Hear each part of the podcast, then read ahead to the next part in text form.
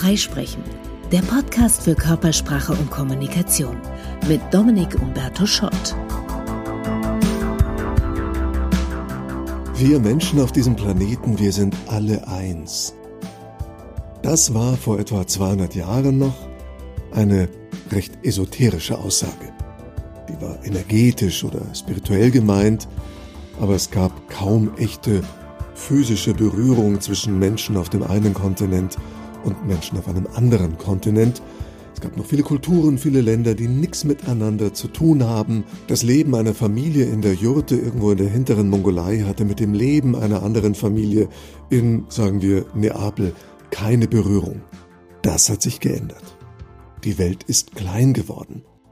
Fast alle Länder stehen untereinander in einem Austausch von Waren, Handelsbeziehungen und Informationen. Wir sind gegenseitig auf vielfältige Weise abhängig voneinander und was im brasilianischen Regenwald passiert, ist für uns nicht mehr nur ethisch relevant, sondern auch ganz konkret biologisch, klimatisch. Und 2020 ist vielleicht das Jahr, in dem wir zum ersten Mal dieses One World wirklich alle erleben. Denn Corona erleben gerade alle Menschen auf dem Planeten und so etwas gab es wahrscheinlich noch nie. Ein Geschehen, das alle Menschen in irgendeiner Form erreicht oder betrifft. Bisschen schade, dass gerade eine Pandemie unsere Vernetztheit, Verbundenheit so sichtbar macht. Man hätte sich was Schöneres vorstellen können. Sind wir dadurch jetzt geeint? Natürlich nicht, denn wir sitzen nicht im selben Boot, auch wenn wir auf demselben Ozean schwimmen. Zum einen, weil die persönliche Situation jeweils sehr verschieden ist. Jeder erlebt das anders. Ist man gesundheitlich gefährdet oder direkt betroffen? Erlebt man das Zuhausebleiben oder Homeoffice in sehr beengten Verhältnissen oder großem Haus mit Garten, mit oder ohne Kinder, mit oder ohne Einkommen? Und ähnlich wie beim Klimawandel sind die Auswirkungen auch in verschiedenen Ländern sehr verschieden. In manchen Ländern sind die Gesundheitssysteme sowieso schon seit Jahren chronisch überlastet, dann wird's dort natürlich schnell dramatisch. In anderen Ländern sind die Kapazitäten besser, aber die Menschen leben ungesünder. In wieder anderen Ländern gibt es sehr viel mehr junge als alte Menschen und deswegen weniger Erkrankungen. Vor dem Hintergrund erstaunlich, wie sehr sich die Maßnahmen global in allen Ländern dann doch ähneln. Um diese Maßnahmen entsteht jetzt in manchen Gesellschaften Streit. Und das hat damit zu tun, dass es bei jeder Risikopolitik ein Grundprinzip gibt der Abwägung zwischen Sicherheit und Freiheit. Kurz gesagt, je mehr Sicherheit man möchte, desto mehr muss man Freiheiten einschränken. Je mehr Freiheiten man erlauben möchte, desto mehr Risiken geht man ein. Und die Dissensfrage ist jetzt die der Angemessenheit der Einschränkungen in Relation zur Gefährdungslage. Die Preisfrage lautet also, wie gefährlich ist das oder wie gefährlich nehmen wir das wahr? Grob gesagt, die Menschen, die die Gefahr als hoch empfinden, sind eher mit harten Maßnahmen einverstanden die Menschen, die es nicht so gefährlich wahrnehmen, sind mit harten Maßnahmen eher nicht einverstanden, besonders dann, wenn sie von den Maßnahmen direkt betroffen sind, zum Beispiel wirtschaftlich. Corona ist also nicht nur ein großer Vereiner, der uns bewusst macht, wie sehr wir alle auf einer Welt leben, sondern leider auch ein Spalter. In Deutschland verlaufen die Diskussionen grob zwischen drei Lagern. Da gibt's zum einen die Zufriedenen, die sagen, Deutschland ist ganz gut davongekommen, hat gut reagiert in der Krise, die sind vor allem mit Blick auf andere Länder und was dort passiert mit den Maßnahmen hier im Großen und Ganzen einverstanden. Dann gibt's die Zweifler. Die halten vor allem mit Blick auf das eigene Land und das relativ geringe Infektionsgeschehen hier die Maßnahmen für überzogen und die Kollateralschäden der Maßnahmen für groß. Und dann gibt's noch das sehr bunte Feld der Leugner oder Verschwörungstheoretiker, die entweder sagen, das Virus gibt's gar nicht, das ist erfunden, oder die irgendwelche sinistren Mächte hinter allem sehen, Bill Gates oder so. Natürlich ist diese Einteilung behelfsweise. Uns ist allen klar, in Wirklichkeit gibt's keine Lager, es ist sehr komplex. In jeder Schublade haben wir eine bunte Mischung. Bei den Zufriedenen zum Beispiel gibt's die Interessierten und Informierten und es gibt die, die sich nicht groß informieren, sich einfach an die Maßnahmen halten, sagen, wird schon stimmen. Bei den Zweiflern haben wir die wirtschaftlich Betroffenen, die derzeit ohne Einkommen dastehen oder vor den Scherben ihrer Existenz stehen.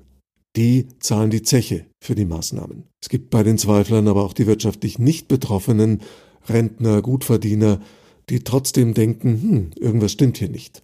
Es gibt die, die sich um Grundrechte und Demokratie sorgen.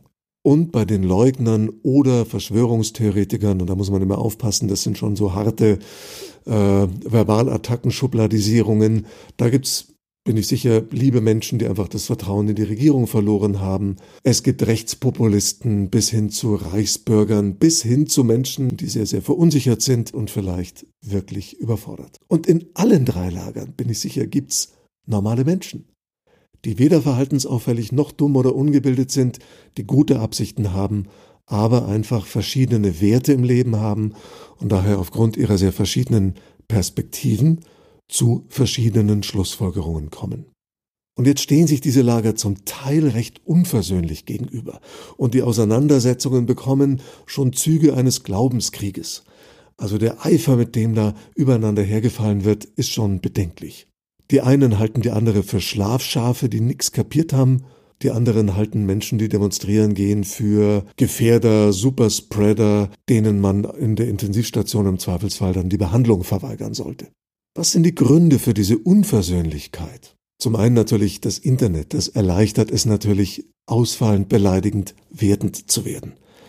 Ich lese auf Twitter oft Sachen, wo ich mir denke, das würdest du mir nie ins Gesicht sagen oder jemand anderem aber im Internet haut man schnell mal einen raus. Dann die sehr starken subjektiven eigenen Perspektiven. Jeder steckt eben in seinen Schuhen und kann sich sehr schwer in andere mit ihren Nöten, ihren Ängsten, ihren Sorgen reinversetzen. Und drittens, wie bei allen Konflikten gibt's nicht erfüllte Bedürfnisse, die nicht verstanden sind oder nicht gewürdigt werden.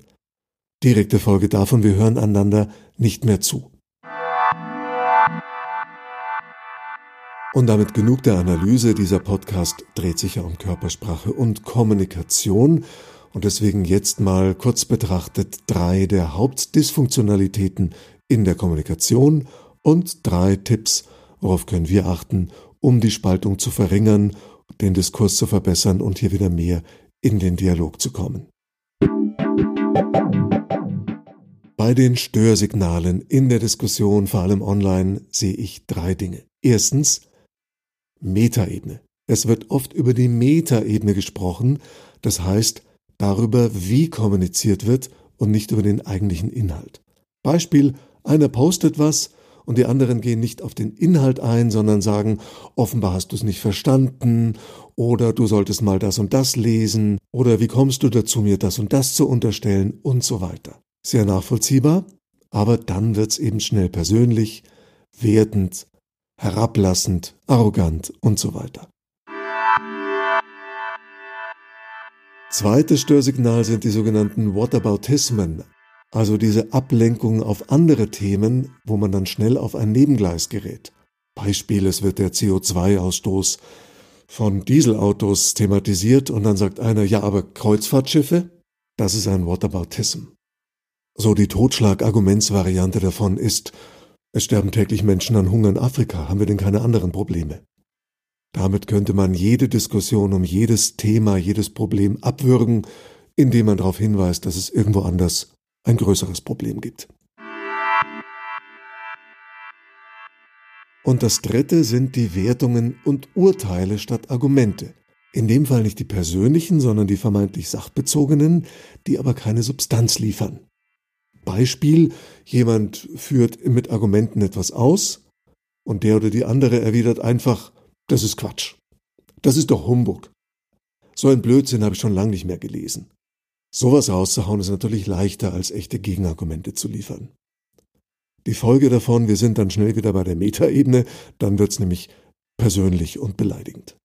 Also wenn man inhaltlich nicht wirklich was erwidern kann, dann vielleicht mal lieber nix schreiben.